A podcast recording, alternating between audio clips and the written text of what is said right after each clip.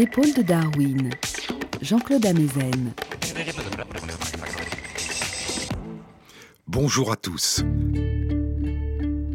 Sur les épaules de Darwin, sur les épaules des géants. Apprendre. Inscrire le monde en nous et nous inscrire dans le monde. Reconstruire dans le langage de nos sensations, de nos émotions, de nos pensées, de nos souvenirs, de nos espoirs, de nos craintes. Reconstruire à partir des reflets que nous en percevons, l'évidence et l'étrangeté de ce que nous appelons la réalité. Apprendre. Et découvrir, ressentir, savoir que nous avons appris, que nous avons changé, que le monde en nous et autour de nous est devenu plus vaste et plus riche. Joie d'apprendre, de découvrir, de transformer en présence familière ce qui semblait inaccessible, en connaissance ce qui était non seulement inconnu, mais aussi souvent insoupçonné, en compréhension ce qui était incompréhensible, en souvenir ce dont nous ne connaissions même pas l'existence. Il y a 2300 ans dans la Grèce antique, Épicure parle de la joie d'apprendre, de la joie de connaître, de chercher à connaître. Dans toutes les occupations, dit Épicure, la joie ne surgit qu'après des travaux accomplis avec effort. Mais en philosophie, le plaisir vient en même temps que la connaissance. Ce n'est pas une fois la recherche achevée que nous éprouvons la joie, mais pendant la recherche elle-même. Et au-delà de la philosophie, de l'amour, de la sagesse, en dehors même du domaine de la philosophie, c'est peut-être tout simplement le fait d'apprendre, d'aller à la recherche de la connaissance qui est en soi source de joie. Joie de découvrir, joie de se découvrir. On ne lit jamais un livre, dit Romain Roland. On se lit à travers les livres pour se découvrir. Le plus grand livre, dit-il, n'est pas celui qui s'imprimerait dans le cerveau comme s'imprime sur le rouleau de papier un message télégraphique. Le plus grand livre est celui dont le choc vital éveille en nous d'autres vies, et de l'une à l'autre propage son feu, et devenu incendie, bondit de forêt en forêt.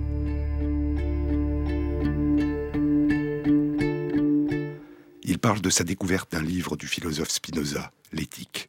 Il parle des mots de feu de Spinoza. Je déchiffrais, dit Romain Roland, non ce qu'il avait dit, mais ce que je voulais dire, les mots que ma propre pensée d'enfant, de sa langue inarticulée, s'évertuait à épeler. Vertige, ma prison s'ouvrait. Et ces mots, ces lignes du livre, poursuit Romain Roland, il ne faut pas les lire, et je ne les lisais pas avec les yeux froids de l'intelligence, mais avec la passion de son cœur et l'ardeur de ses sens. Puis il parle de l'intuition de Spinoza. Elle sait et nous dit, cette intuition, que dans ces nouveaux mondes qu'elle nous révèle, nous n'aborderons jamais. Mais elle nous communique l'ivresse de la certitude qu'ils existent, ces nouveaux mondes, qu'ils sont là, près de nous. Ce n'est pas simplement un fait de connaissance, mais le battement de cœur d'une coexistence, un enrichissement prodigieux de mon univers. Joie de vivre cette découverte, d'apprendre. Et dans ce sentiment de bonheur, il découvre ce que Spinoza dit de la joie. La joie est bonne. La joie que chacun peut se donner sans dommage pour personne, qu'il faut s'efforcer de partager avec les autres, car tout ce qui tend à nous réunir aux autres est bon. La joie d'apprendre et de partager. La joie, le plaisir sont le but de la vie, dit Épicure. Et il distingue deux formes différentes de plaisir. Il y a l'absence de trouble et l'absence de douleur qui sont, dit-il, des plaisirs en repos. Et au contraire, la joie et la gaieté qui sont des plaisirs en mouvement, en activité. Et le plaisir, la joie de la recherche de connaissances, la joie d'apprendre, est, dit-il, un plaisir en mouvement. Pas simplement une absence de souffrance, mais une véritable joie la joie d'aller à la rencontre de l'inconnu, de la nouveauté, la joie qui est dans la rencontre, dans la découverte.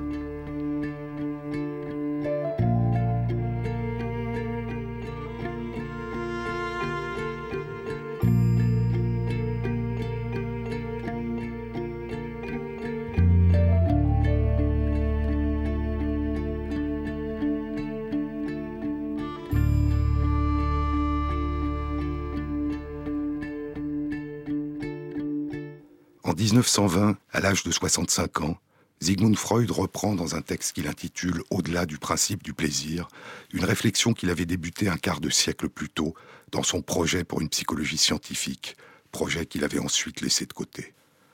Il s'interroge sur les processus qui font naître en nous la sensation de plaisir et la sensation de déplaisir, et sur la signification de ces sensations qui ont, dit-il, une telle importance pour nous et un tel effet sur nous. Mais nous ne trouvons, hélas, dans les écrits sur ce sujet, rien qui puisse nous servir, dit-il, et il ajoute, cette question concerne la région la plus obscure et la plus inaccessible de l'esprit. Il s'interroge sur la compulsion à répéter, la compulsion de répétition. Il propose que toute pulsion est un besoin inhérent à l'être vivant, de restaurer un état antérieur qu'il a été obligé de quitter sous la pression de forces extérieures. Il compare cette tendance au retour à l'état antérieur à une forme d'élasticité, à l'expression d'une forme d'inertie qui serait inhérente à la vie. Mais ajoute-t-il, elles peuvent prendre l'apparence d'une recherche de nouveauté. Ces pulsions, dit Freud, vont donner l'apparence trompeuse d'être des forces qui tendent vers le changement et le progrès, alors qu'en fait elles tentent simplement d'atteindre des états antérieurs, anciens, par des chemins qui peuvent être anciens ou nouveaux. Un retour au passé, au début, à l'avant, aux origines. Et il y a là, dit Freud, une source de plaisir. La répétition, la réexpérience de quelque chose d'identique est clairement en elle-même, dit-il, une source de plaisir. Et il prend l'exemple du jeu de l'enfant. Dans le cas du jeu, écrit-il, les enfants ne peuvent se lasser de répéter les expériences qui leur procurent du plaisir, et ils sont impitoyables dans leur insistance pour que la répétition soit une répétition identique. Ils ne se lassent jamais de demander à un adulte de répéter un jeu qu'il leur a montré ou qu'il a joué avec eux, jusqu'à ce qu'ils soient trop épuisés pour continuer. Et si on raconte à un enfant une belle histoire, il insistera pour l'écouter encore et encore plutôt qu'une autre histoire, et il demandera sans répit que la répétition soit identique, et corrigera toute altération dont le narrateur pourrait se rendre coupable, bien que ces altérations aient pu avoir été introduites dans l'espoir d'obtenir une approbation, d'éveiller son intérêt. Freud ajoute, et là ressurgit son interrogation sur le caractère obscur de la signification des sensations de plaisir et de déplaisir, Freud ajoute que dans leur jeu, les enfants répètent des expériences même quand elles sont déplaisantes, parce que la répétition leur permet de maîtriser beaucoup mieux une impression et une émotion forte, quelle qu'en soit la nature, en étant actifs, en la répétant, plutôt qu'en ayant simplement fait l'expérience de manière passive. En d'autres termes, le plaisir de la répétition d'une souffrance ou d'une peur est dans l'apprentissage de sa maîtrise, dans son appropriation. Et Freud ajoute que plus tard, Passé ce stade de la petite enfance, ce sera la nouveauté qui sera source de plaisir et de joie. Mais cette joie de la nouveauté, s'agit-il véritablement d'un plaisir de la nouveauté ou une nouvelle apparence que se donnerait la répétition, la recherche sous d'autres formes d'un état antérieur? Cette apparence trompeuse d'aller vers le changement, alors qu'il s'agit de revenir à des états antérieurs, anciens, par des chemins qui peuvent être nouveaux.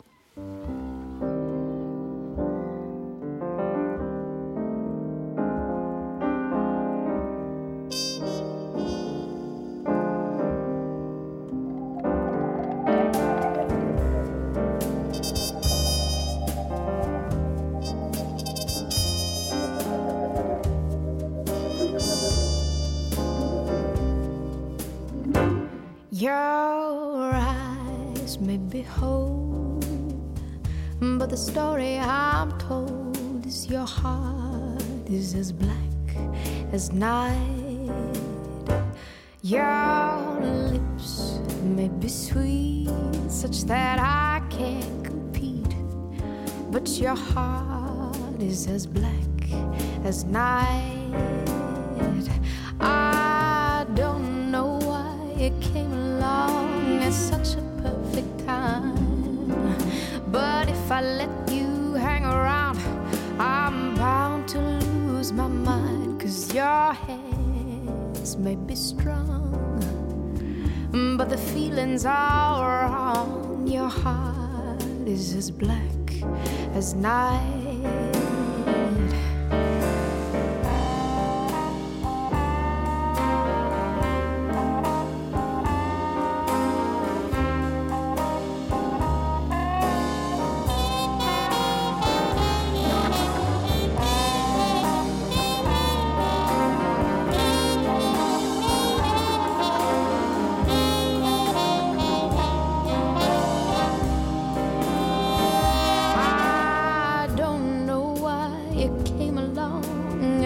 A perfect time. But if I let you hang around, I'm bound to lose my mind. Cause your hands may be strong, but the feelings are wrong. Your heart is as black. Your heart is as black. Oh, your heart is as black.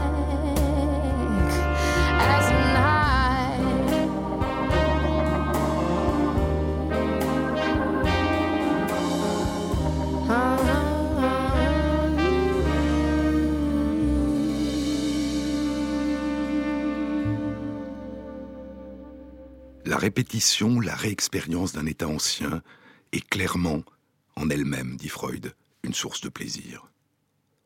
La recherche de connaissances nouvelles est en elle-même, dit Épicure, une source de joie. La joie d'un enrichissement prodigieux de notre univers, dit Romain Roland. Apprendre. La recherche, l'apprentissage, la joie de sentir la connaissance nouvelle naître en nous, pourrait-elle être un étrange et merveilleux mélange de répétition et de nouveauté la répétition d'une émotion ancienne, d'apprendre, de découvrir ce qu'on ne connaissait pas. Cette émotion qui est toujours la même rend familier en nous ce qui était jusque-là étrange ou inconnu ou méconnu ou ignoré. Cette joie de la répétition, de la découverte de la nouveauté, de l'appropriation de la nouveauté, de l'inscription en nous comme une partie de nous dans notre mémoire, de ce qui soudain devient nôtre en nous transformant et que nous pouvons partager. La répétition de la joie de découvrir et de partager, est-ce là l'essence même de la joie d'apprendre. L'envie, le besoin, le plaisir, le bonheur d'apprendre Est-ce pour partie la nostalgie des tout premiers apprentissages, de nos premières transformations qui ont éclairé, élargi, enrichi notre monde? La nostalgie de ces toutes premières périodes de notre vie où nous nous sommes ouverts au monde et aux autres Où nous nous sommes sentis devenir autres, transformés par ce que nous avons inscrit en nous Les visages qui nous entouraient, les mots de notre langue et cette sensation toujours semblable et toujours nouvelle qu'il s'agit de nous, et que nous coexistons avec ceux qui nous entourent, et qui nous transforment, et que nous transformons quand nous entrons en relation. Une nostalgie non pas comme une souffrance du retour, une souffrance de l'envie du retour, mais comme une joie du retour, du début, du recommencement sous une forme toujours nouvelle. Car la répétition n'est jamais une simple répétition, parce que ce que nous avons appris nous a changé. Ah, flauto. È un mi bemolle, non mi naturale. Qui c'è scritto mi naturale. È un mi bemolle, guarda bene. Io sono No, maestro, davvero è mi naturale. Correggere allora. Vabbè. Sembra lei errori di copista. Strano, no?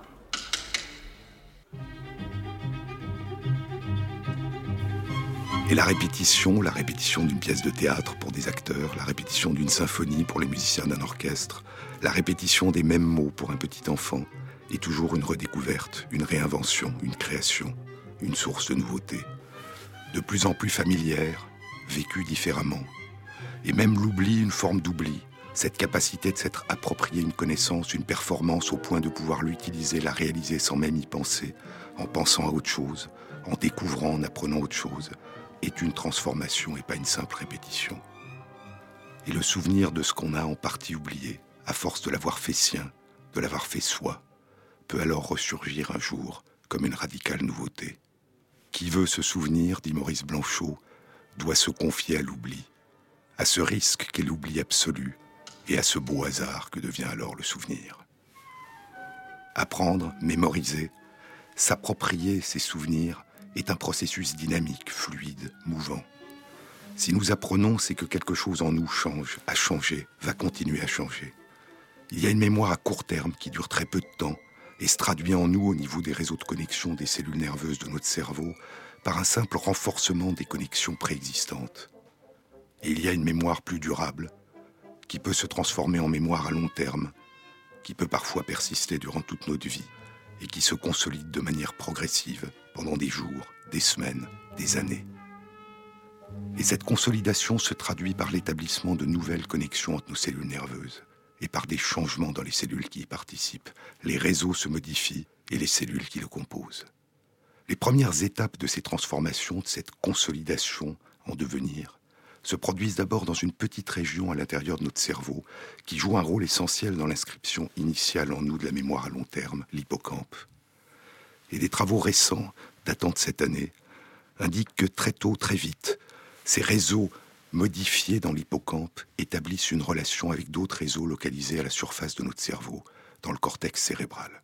Puis au bout de quelques semaines, voire quelques années, la mémoire glissera des profondeurs du cerveau, de l'hippocampe, vers la surface, se remodelant à distance dans le cortex cérébral. Si nous nous souvenons, c'est que l'apprentissage nous a rendus autres. Et la personne qui se souvient de ce qui lui est arrivé, de ce qu'elle a appris, n'est plus la même personne que celle à qui c'était arrivé, que celle qui avait appris. La joie d'apprendre est aussi la joie de devenir autre, de sentir que nous devenons autres tout en sentant, en sachant que c'est de nous qu'il s'agit, que nous demeurons nous-mêmes en nous transformant. Mais que devient la mémoire lorsqu'elle est évoquée, lorsque l'on se souvient? Depuis plusieurs années, des travaux ont révélé une situation apparemment paradoxale. Le fait de convoquer notre mémoire, le fait de nous souvenir, rend ce souvenir fragile, le déstabilise pendant quelques heures. Il pourra, pendant cette période, être oublié, être modifié par un nouveau souvenir qui prendra sa place, ou se réinscrire et être reconsolidé, conservé. Cette reconsolidation, si elle a lieu, rendra le souvenir encore plus stable. Mais pendant une courte période de quelques heures, avant d'être consolidé, il peut disparaître ou être modifié. Le souvenir doit être en quelque sorte réappris, remémoré, remis en mémoire. Cette fragilité peut avoir pour inconvénient de favoriser l'oubli ou la perte de la fidélité de la mémoire. Mais cette fragilité, cette plasticité, a l'avantage considérable de permettre une réactualisation du souvenir, de l'apprentissage, en fonction du contexte présent. Si le contexte a changé, notre souvenir, notre apprentissage, ne correspond plus à ce qu'est devenu la réalité qui lui correspond. Et l'apprentissage ancien, la mémoire que nous en gardons, peut alors s'ouvrir à cette nouvelle dimension de la réalité et s'y adapter. En nous coexiste souvent à la fois le souvenir de ce qui n'est plus et le souvenir de ce qui est advenu et a modifié le passé. Les réseaux de cellules nerveuses qui nous permettent aujourd'hui de reconnaître sans étonnement notre visage dans le miroir ont changé de manière subtile afin de s'adapter aux modifications que le passage du temps a causées, dit le chercheur en neurosciences Antonio Damasio. Nous savons, nous nous souvenons que c'est notre visage que nous voyons, que c'est le visage aujourd'hui d'une personne que nous connaissons depuis l'enfance, c'est son visage, tout en nous souvenant ou en ayant oublié ce qu'était notre visage, ce qu'était le visage de cette personne à l'adolescence ou dans l'enfance. Se souvenir de ce qu'était il y a longtemps le visage de cette personne, sans pouvoir se souvenir de ce qu'il est devenu, c'est ne pas se souvenir de cette personne telle qu'elle est aujourd'hui. Des travaux récents datant de l'an dernier indiquent que lorsque quelque chose a changé quand nous évoquons un souvenir, la coexistence d'une mémoire nouvelle, transformée, actualisée, et la conservation d'une mémoire ancienne dépend de l'importance émotionnelle qu'avait cette mémoire ancienne. Si l'émotion qui lui est liée est faible, la mémoire modifiée remplacera la mémoire ancienne, la réécrira en nous. Si le souvenir ancien est lié à une émotion forte, la mémoire modifiée s'inscrira à côté de la mémoire ancienne en la préservant. Mais des travaux publiés le mois dernier dans Nature Neuroscience révèlent une dimension supplémentaire de la complexité dans les modalités de réinscription en nous des souvenirs anciens que nous évoquons.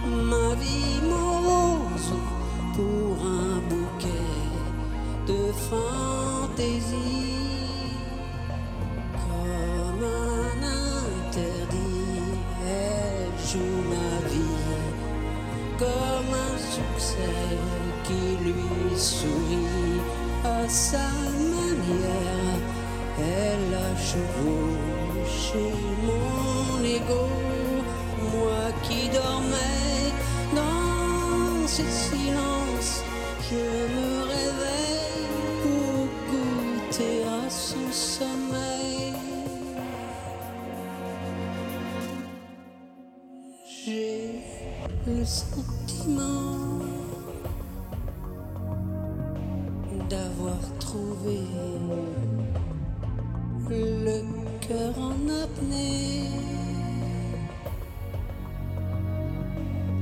Un trésor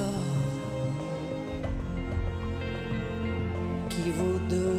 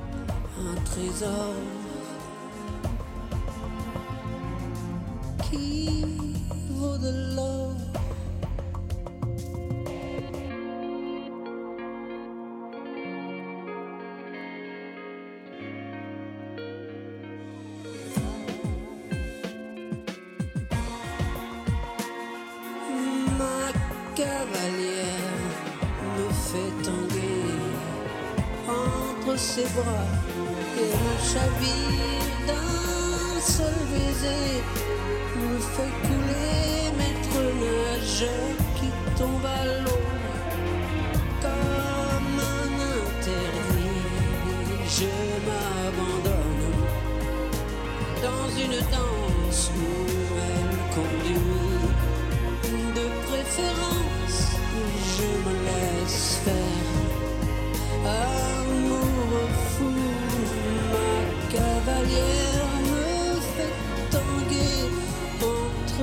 entre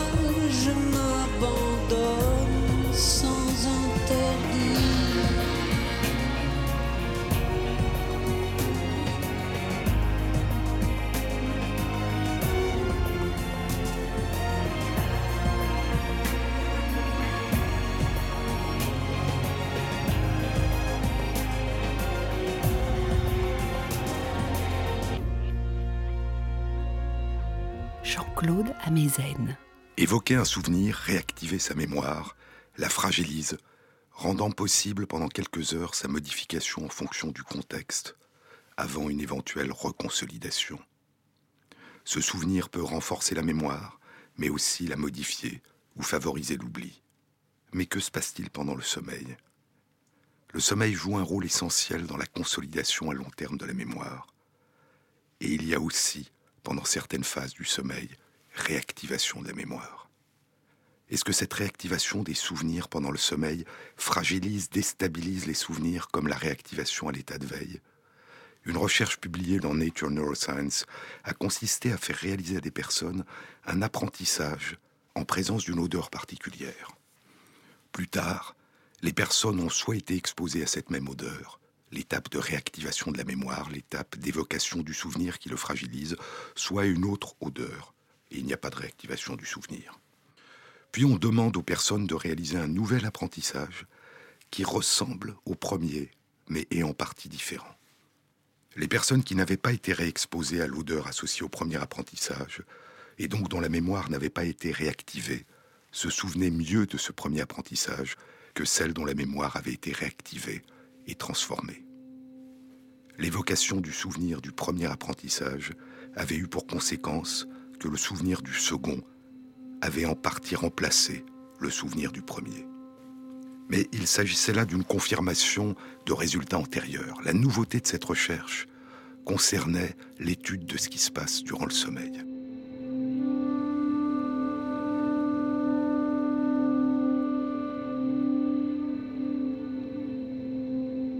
On attend qu'une partie des personnes s'endorment après le premier apprentissage, et la même expérience a été faite. Une odeur pendant leur sommeil, soit l'odeur qui avait été présente pendant le premier apprentissage, soit une autre. Puis on réveille les personnes, et on leur demande de réaliser un second apprentissage, semblable au premier, mais avec des différences. Les personnes qu'on avait exposées pendant leur sommeil à l'odeur présente durant le premier apprentissage se sont mieux souvenues de ce premier apprentissage que les personnes qui avaient été exposées à une autre odeur. Ainsi, si l'évocation du souvenir à l'état de veille fragilise la mémoire avant l'étape de reconsolidation, l'évocation du souvenir pendant le sommeil a un effet inverse. Elle renforce la consolidation de la mémoire au lieu de la fragiliser. Suivant que nous dormons ou sommes éveillés, l'évocation en nous du souvenir renforcera la mémoire initiale, ou au contraire, favorisera son actualisation, sa modification, son adaptation en fonction du contexte durant notre état de veille. La mémoire est un processus dynamique de transformation au plus profond de nous, où alterne et se succède, au rythme de la veille et du sommeil, modification et fidélité, adaptation et conservation, plasticité et rigidité, inscription en nous de nos apprentissages passés et ouverture au présent. Le jeu du rêve et le jeu de la lumière du jour n'ont pas les mêmes relations à la mémoire et à l'oubli. Et nous sommes faits des deux, de cette alternance, de cette coexistence en nous, de cette balance, plaisir de la répétition et plaisir de la découverte, conservation et nouveauté. Mais il y a des formes violentes de mémoire qui peuvent revenir sous la forme d'éclats tranchants, qui peuvent revenir nous hanter, ressurgissant brutalement de manière répétée, non pas sous la forme d'un souvenir d'un passé ancien, mais comme le traumatisme initial lui-même au moment où il s'est produit. Un traumatisme peut être revécu comme un présent perpétuel, avec les mêmes émotions que la fois où il a été vécu. Le traumatisme, un accident, un attentat, un crime, ne s'est pas inscrit sous la forme d'un il était une fois qui nous serait arrivé dans le passé il est à chaque fois en train de se produire pour la première fois, comme une mémoire qui résisterait à l'inscription dans notre mémoire, comme une mémoire figée, gelée, qui ne peut plus se transformer, qui ne peut même pas se transformer en un souvenir du passé. Cette mémoire post-traumatique peut ressurgir durant le sommeil, dans les rêves, provoquant le réveil, elle peut ressurgir spontanément durant la journée, elle peut être évoquée par des éléments qui renvoient au contexte dans lequel le traumatisme s'est produit, un bruit, une odeur, une couleur, un lieu. Elle peut surgir d'une émotion que nous ressentons et qui nous renvoie au contexte dans lequel s'est produit le traumatisme. Ce sont les émotions violentes qui ont accompagné le traumatisme que nous avons vécu, qui inscrivent la violence de cet instant dans la mémoire et peuvent être source d'une mémoire post-traumatique, de souffrances profondes et durables. La mémoire fait alors non seulement ressurgir le souvenir de ce qui s'est produit, mais les mêmes émotions violentes, c'est en train de se produire. Ces émotions, cette mémoire émotionnelle sont liées pour partie à la sécrétion soudaine et importante d'hormones de stress qui, au moment du traumatisme, ont aiguisé nos sens, accéléré les battements de notre cœur, accéléré notre rythme respiratoire et augmenté nos capacités de réaction. Et je vous avais dit lors d'une précédente émission que des études avaient montré que si l'on administrait peu de temps après le traumatisme des médicaments qui neutralisent ou atténuent les effets de certaines de ces hormones de stress, on pouvait atténuer ou abolir l'intensité émotionnelle de la mémoire. Ces médicaments n'effacent pas le souvenir de l'événement, mais parce qu'ils en diminuent l'intensité émotionnelle, le souvenir prend sa place parmi les autres souvenirs, dans un passé qui, lorsque nous l'évoquons, ne sera pas insupportable et pourra se reconstruire. Mais une fois que le traumatisme a eu lieu, et que la mémoire post-traumatique revient nous hanter. Peut-on encore faire quelque chose pour modifier, atténuer le souvenir et soulager la souffrance? Des travaux récents suggèrent que c'est possible.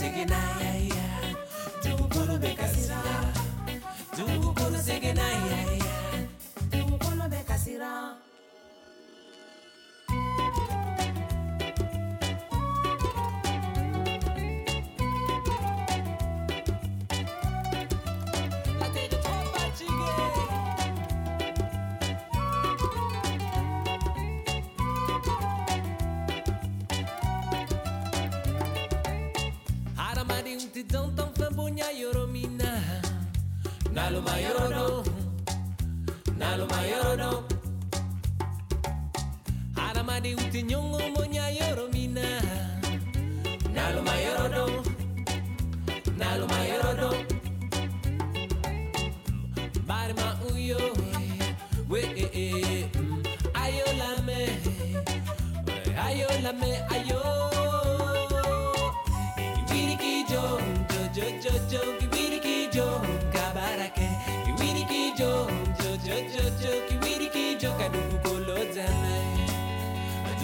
singing ya ya yeah.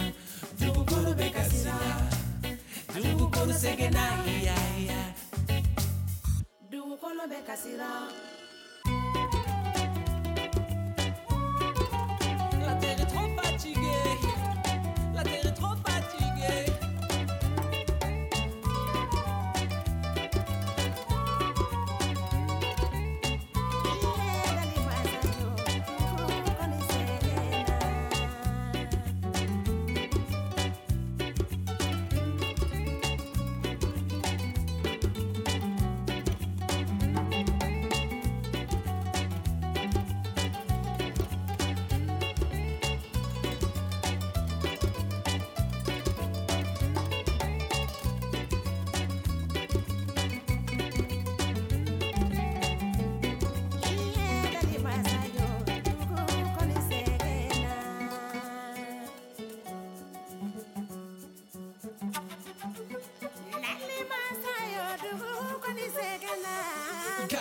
Mana koke, no mana mana konfo, no mana mana mana mama, no mana mana ko, kana mana mana koke, no mana mana konfo, no mana mama mana mama, no mana mana ko. Sabu dungu no no no trombeta kalanso, dungu do nyembeta kalanso, dungu no trombeta kalanso, dungu no nyembeta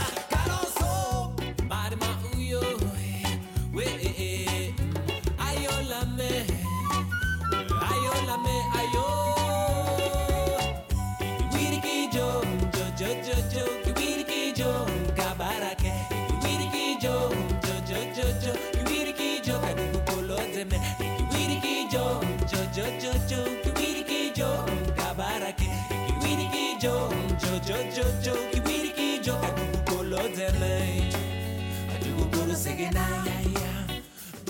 bekasira. Segena bekasira. France Inter, rediffusion de l'émission sur les épaules de Darwin. Les premières approches qui ont été réalisées pour tenter de soulager la souffrance liée à la mémoire post-traumatique ont été fondées sur les découvertes au début du XXe siècle du physiologiste russe Ivan Pavlov, ce qu'on a appelé l'apprentissage conditionné, ou le conditionnement, ou l'apprentissage associatif. Si on associe un élément neutre, un son, une couleur, une odeur, à une situation qui provoque une émotion violente, plaisir, peur, sensation de danger, l'élément neutre qui a été appris et mémorisé comme faisant partie du contexte provoquera, si on le présente seul, à chaque fois la même émotion. Mais une fois que ce conditionnement, que cet apprentissage a été mémorisé, si l'on présente de manière répétée cet élément isolé, la réaction émotionnelle peut être désapprise. Ces expériences ont d'abord été réalisées de très nombreuses fois chez l'animal, puis plus récemment chez des personnes.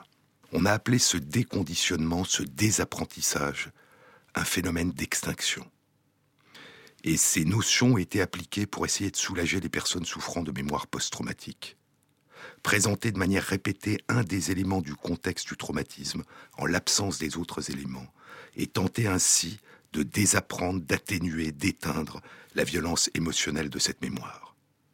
Mais ce déconditionnement, ce désapprentissage, ce phénomène appelé extinction n'est pas une véritable extinction, un véritable oubli.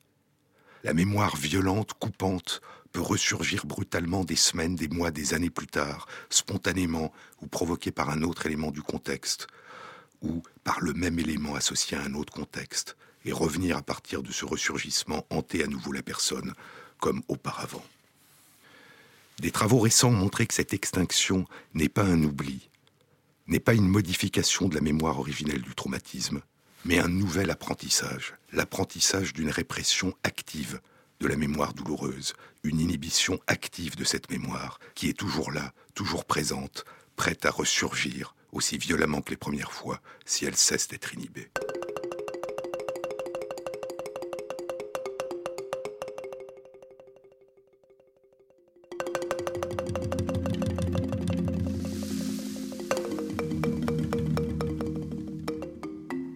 Mais plus récemment, de nouvelles approches ont été tentées. Elles ont d'abord été tentées chez l'animal et depuis moins de deux ans chez des personnes. Ces approches font appel aux connaissances récentes sur la fragilité, la labilité de la mémoire lorsqu'elle vient d'être évoquée. Elle est, pendant quelques heures, nous l'avons vu, sensible aux modifications du contexte présent et peut se transformer, voire disparaître, avant de se reconsolider. Les deux approches publiées respectivement dans la revue Nature Neuroscience et dans la revue Nature se sont fondées sur cette notion. On évoque le souvenir, puis on laisse passer un moment. La mémoire est présente, vécue, prête à se modifier. Elle a fait ressurgir avec elle les émotions violentes dont elle garde la trace. Le traumatisme est présent, comme au premier jour. La personne revit ce qu'elle a vécu. L'une des études a consisté alors à donner à ce moment les médicaments qui atténuent les effets des hormones de stress. Et comme lorsqu'ils sont donnés juste après le traumatisme, ces médicaments ont atténué l'effet de la mémoire, et la mémoire nouvelle qui se réinscrit et se consolide est une mémoire nouvelle qui a perdu sa violence émotionnelle. Et dans cette recherche, les résultats semblent durables.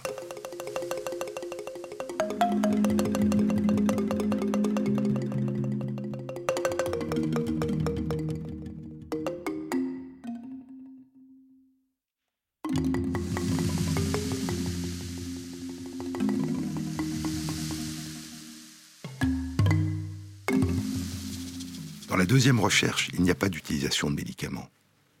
Le souvenir est évoqué, comme dans la précédente recherche, par un élément neutre qui était associé au traumatisme, et la personne revit sa mémoire, revit sa violence émotionnelle. On attend un certain temps. La mémoire est là, présente, fragile, prête à être modifiée avant d'être consolidée.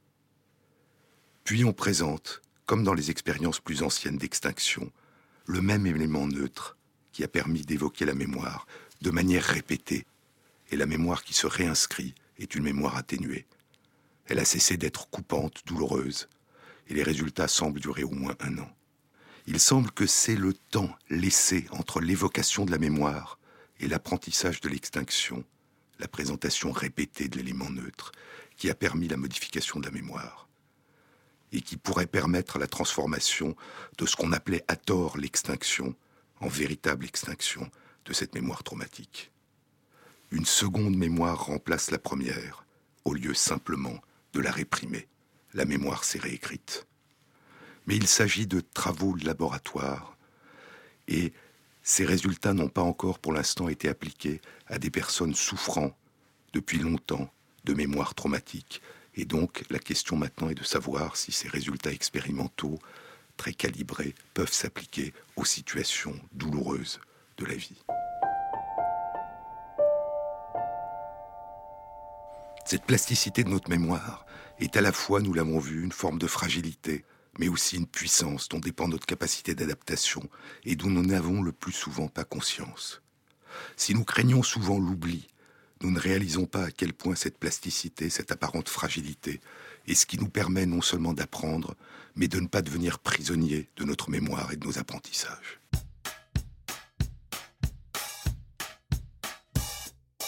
Je fais que penser à mon amoureux. Je fais que penser à nous deux.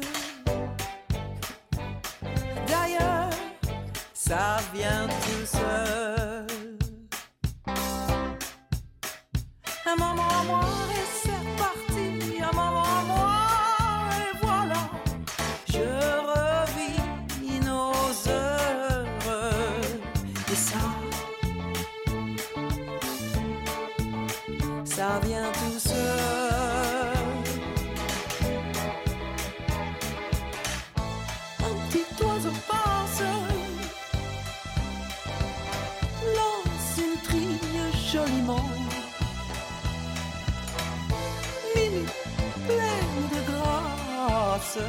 Je ressens.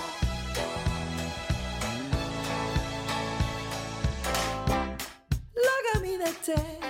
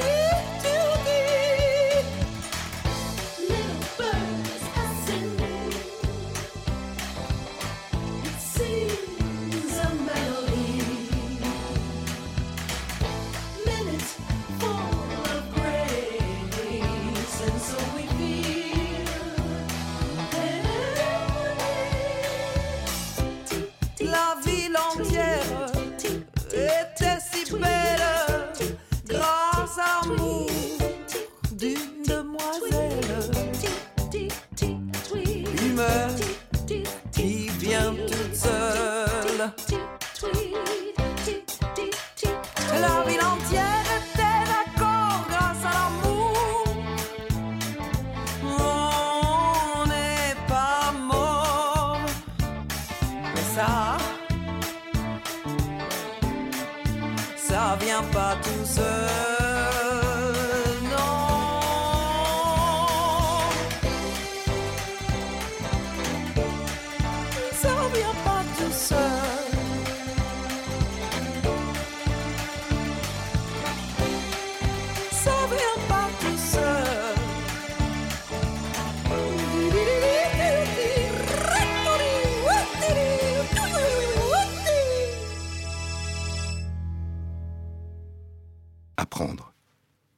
d'apprendre, de réapprendre, d'oublier, de se souvenir et d'apprendre encore. Mais est-ce que toutes les formes d'apprentissage se valent? Est-ce que la façon dont on apprend à l'école, est-ce que l'idée que se font les enseignants ou les élèves ou les parents de la qualité des méthodes d'apprentissage peut être explorée, interrogée, évaluée? Et sur quels critères? L'importance du sommeil, bien sûr, nous l'avons vu.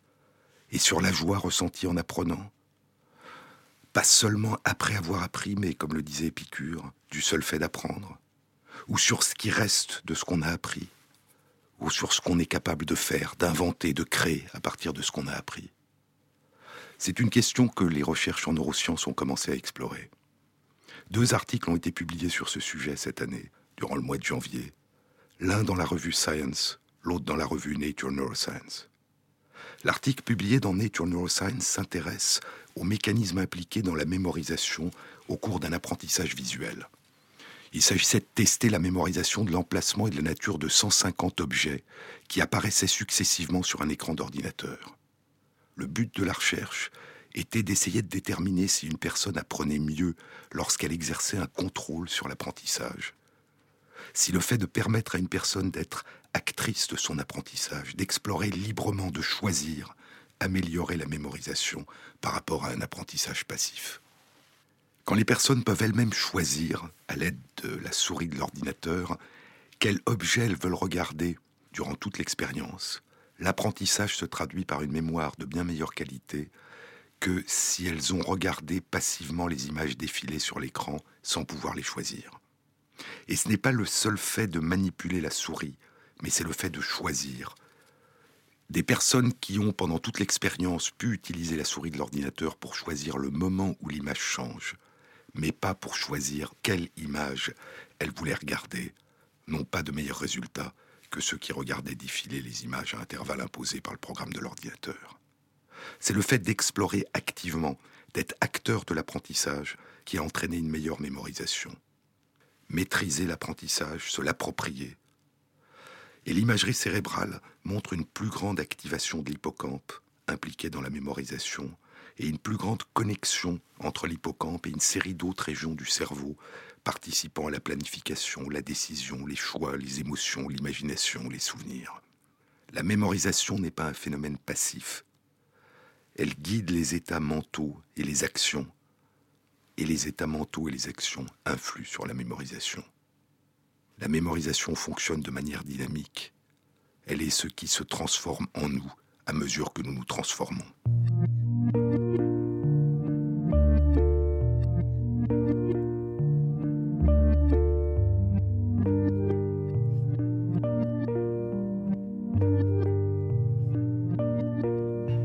Il y a probablement des implications importantes dans le domaine des apprentissages à l'école. Il y a 15 ans, le prix Nobel de physique Georges Charpak, qui vient de disparaître, le physicien Pierre Léna et Yves Quéré créaient avec l'Académie des sciences la main à la pâte pour les élèves des écoles primaires. Il s'agissait de susciter le questionnement scientifique, de formuler des hypothèses, de pouvoir les tester par l'expérimentation. Et ainsi, les élèves pourraient s'approprier progressivement les concepts scientifiques et les techniques. Ce que suggèrent les résultats de recherche que je viens d'évoquer, c'est qu'au-delà de l'apprentissage des sciences, toute approche qui fait de l'élève, de celui qui apprend, quel que soit son âge, un acteur de l'apprentissage, favorise la mémorisation de ce qui a été appris. Apprendre, le plaisir d'apprendre, la joie d'apprendre, n'est pas un processus passif, mais un processus actif d'appropriation, de familiarisation, de transformation. On n'est pas appris, on apprend.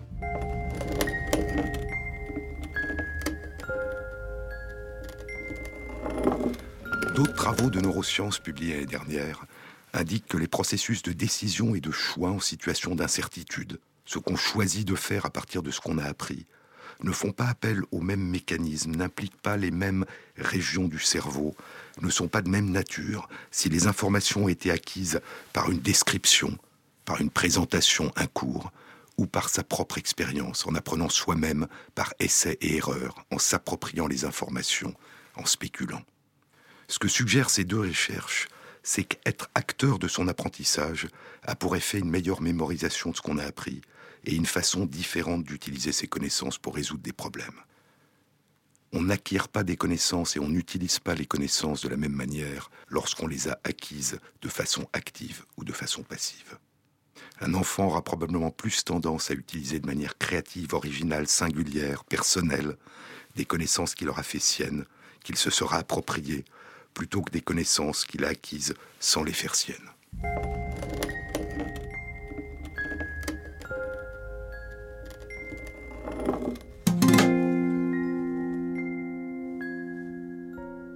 En janvier de cette année, une autre recherche était publiée dans la revue Science. Elle explorait cette propriété étrange de la mémoire dont je vous ai parlé tout à l'heure. Se souvenir, ce n'est pas seulement vérifier ce que l'on a retenu ou oublié, c'est reconstruire sa mémoire, se laisser consciemment envahir par elle, la considérer, pouvoir la modifier, interagir avec elle, la confronter à ce que nous percevons de la réalité présente. Et ce qu'indique cette recherche, c'est que se souvenir librement de ce qu'on a appris, c'est continuer à apprendre.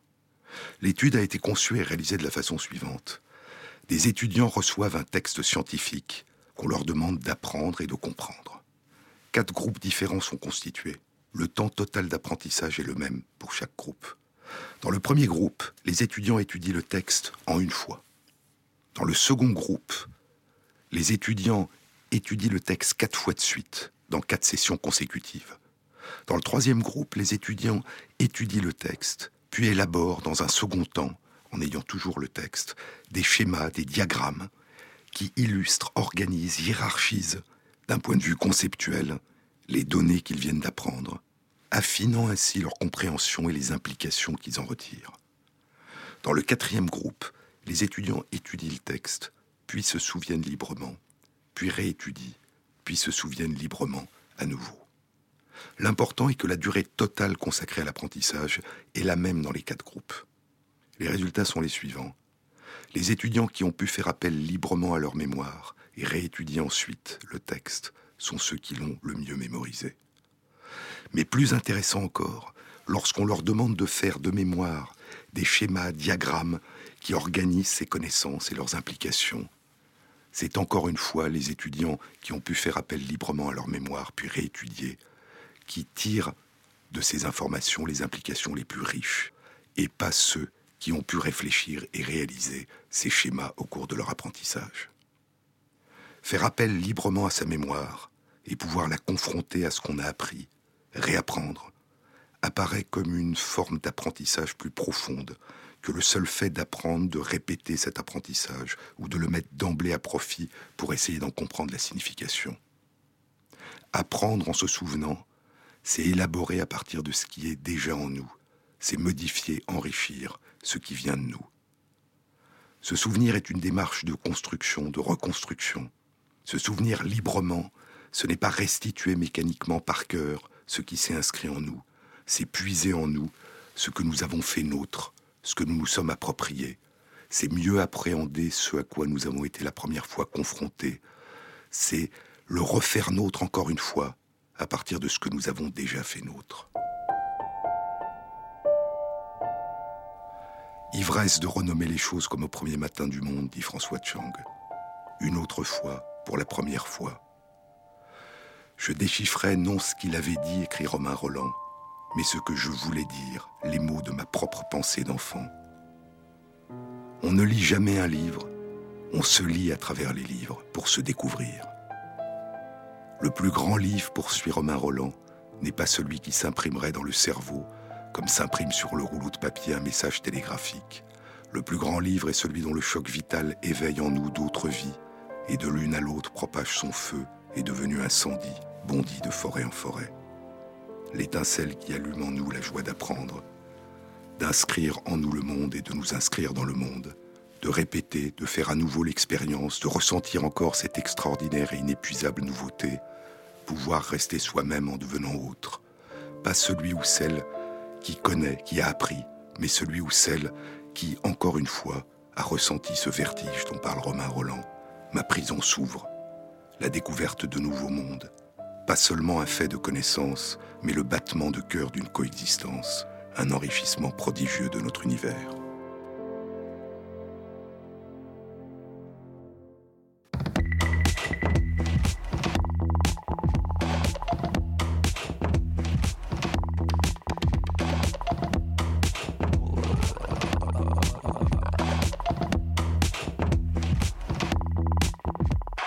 Cette émission a été réalisée par Michel Biou avec l'aide de Valentine Chedebois, à la technique Romain Luquiens et Pierre-Yves de Rollin, et Thierry Dupin à la programmation musicale.